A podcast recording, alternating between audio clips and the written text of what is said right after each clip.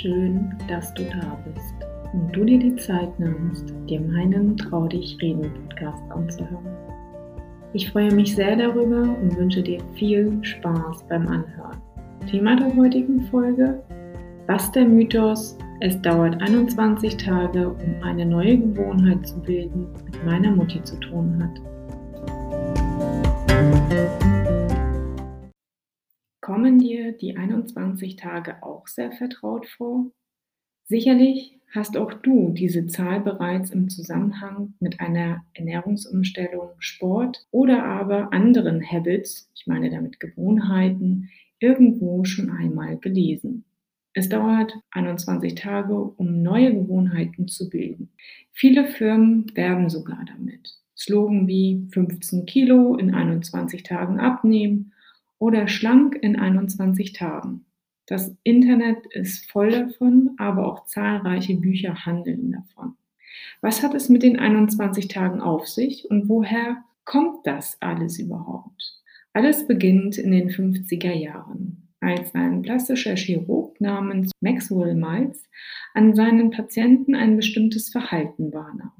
Nach einer OP, zum Beispiel einer Nasenkorrektur, stellte er fest, dass der Patient 21 Tage benötigte, um sich an sein neues Gesicht zu gewöhnen. Ähnlich verhielt es sich auch, wenn Patienten Arme oder Beine amputiert bekamen. Dr. Meitz bemerkte, dass der Patient ein Phantomglied für etwa 21 Tage vor der Anpassung an die neue Situation spürte. Dies veranlasste Dr. Miles, die gemachten Erfahrungen über seine eigene Anpassungsperiode an Veränderungen und neue Verhaltensweisen zu denken. Und er bemerkte, dass es auch über 21 Tage dauert, um eine neue Gewohnheit zu etablieren. All diese Erfahrungen sammelte Malz und veröffentlichte 1960 sein Buch über Verhaltensänderungen. Psycho-Cybernetics nennt sich dieses Buch. Nur am Rande, dieses Buch verkaufte sich bis zu 30 Millionen Mal. Ist nicht schlecht, oder? Warum erzähle ich euch das? Nach dem Verkauf des Buches begann das eigentliche Problem. Denn mit dem Buch kam ein Stein ins Rollen und so kam es dazu, dass Coaches und Trainer dieser Welt wie Brian Tracy, Tony Robbins und viele mehr begannen, Miles zu rezitieren. Und so hieß es dann, es dauert 21 Tage, um eine neue Gewohnheit zu bilden statt dass es ein Minimum von 21 Tagen erfordert, damit sich ein altes mentales Bild auflöst und ein neues bildet. Dieser Mythos verbreitete sich rasant in der Gesellschaft und so prägte sich diese Zahl 21 in unser Gehirn, um neue Gewohnheiten zu erlernen. Klingt easy, oder? Das nutzen natürlich viele Unternehmen für sich. Es klingt aber auch verlockend, in nur drei Wochen sein komplettes Leben zu verändern. Das motiviert und die Zeitspanne ist durchaus überschaubar und natürlich auch realisierbar. Bist du auch schon einmal in diese Falle getappt? Ich würde lügen, wenn ich sage, nein, ich nicht. Aber das stimmt nicht, auch ich bin in diese Falle getappt. Dass Dr. Malz jedoch nur seine Beobachtung machte und diese verfasste, wird dabei vernachlässigt. Zu seinen Beobachtungen stellte er keinerlei Tatsachenüberprüfungen an. Wie lange dauert es denn nun, um eine neue Gewohnheit zu manifestieren? Bis alte Gewohnheiten durchbrochen oder abgelegt sind und etwas Neues manifestiert ist oder automatisch abläuft, vergehen im Durchschnitt 66 Tage. Das sind roundabout 16,5 Wochen. Klingt schon anders im Vergleich zu 21 Tagen, findest du nicht auch? Das heißt, änderst du zum Beispiel deine Ernährung, um dich gesünder und fitter zu fühlen, ist dies ein guter Richtwert, um den Körper langfristig auf die neue Situation umzuprogrammieren. Das gleiche gilt aber auch für andere Lebensbereiche, wie zum Beispiel Meditation, Yoga und vieles mehr. Der Körper braucht in etwa diese Zeit, um etwas Neues, ich nenne es mal Routine, zu entwickeln. All das hängt natürlich vom Verhalten und von den jeweiligen Umständen ab und kann von Mensch zu Mensch variieren. Mittlerweile gibt es auch hierüber Studien, wie lange es in etwa dauert, etwas Neues zu lernen, bis es zur Gewohnheit wird.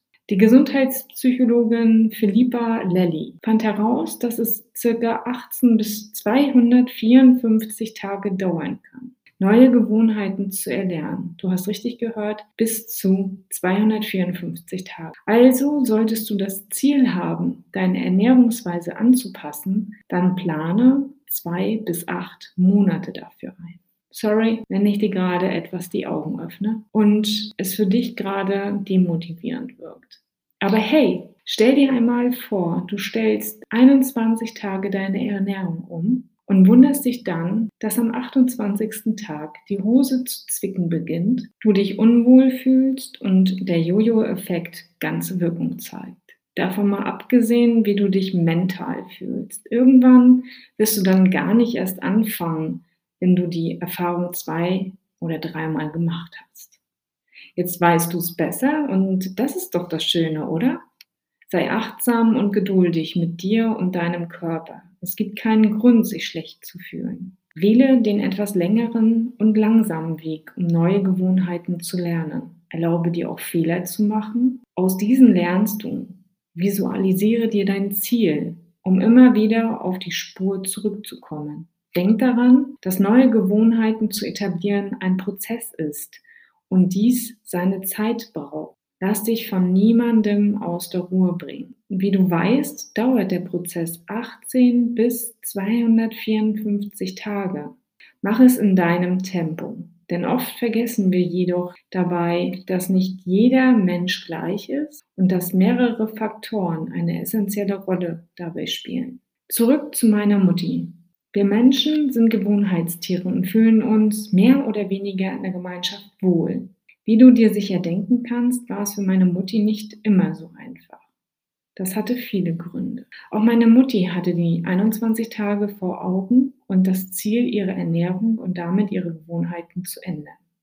Klingt ja auch verlockend, in 21 Tagen alles verändert und umprogrammiert zu bekommen. Zudem klingen 21 Tage realistisch und das motiviert natürlich. Gesagt, getan. Meine Mutti startete mit der basischen Ernährung, wohlgemerkt über die 21 Tage hinaus. Wie ihr wisst, hat meine Mutti oft Schmerzen gehabt. Sie war gut darin, dies in der Öffentlichkeit nicht zu zeigen und hat es meist still mit sich ausgemacht oder im vertrauten Kreis zugelassen. Was hat das mit der Ernährung zu tun? Unter Schmerzen kochen ist nicht easy, denn der Kopf kreist zumeist nur um dieses eine Thema, den Schmerz überwinden. Zudem können dich andauernde Schmerzen mürbe machen. Stell dir einmal vor, du hast Kopfschmerzen oder Migräne. Wie fühlst du dich dann? Hast du da noch Lust, dich hinzustellen und nach Plan zu kochen? weniger, oder?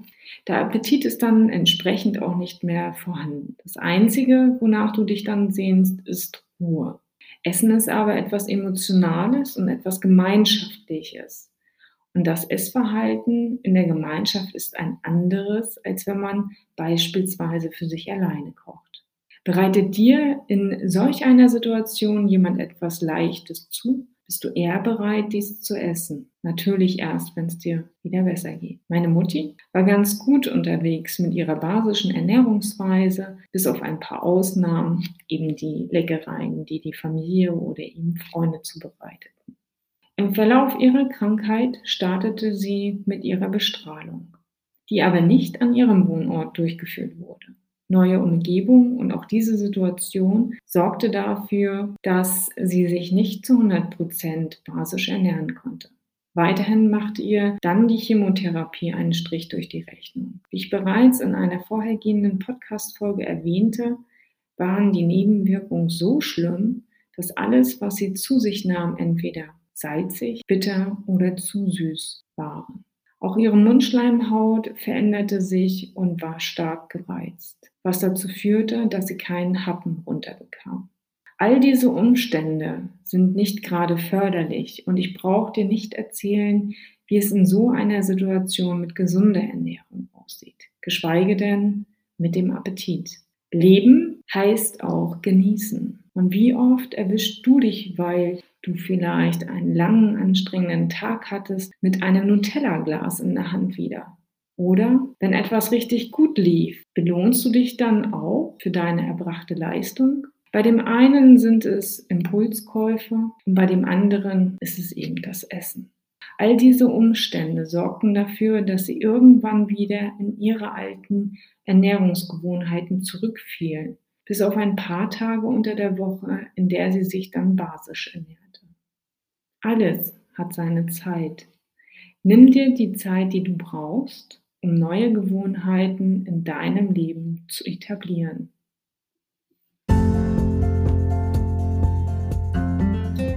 In diesem Sinne, meine Lieben, das war meine zwölfte Podcast-Folge. Hab eine schöne Zeit und bleib gesund. Bis dahin, deine Caroline.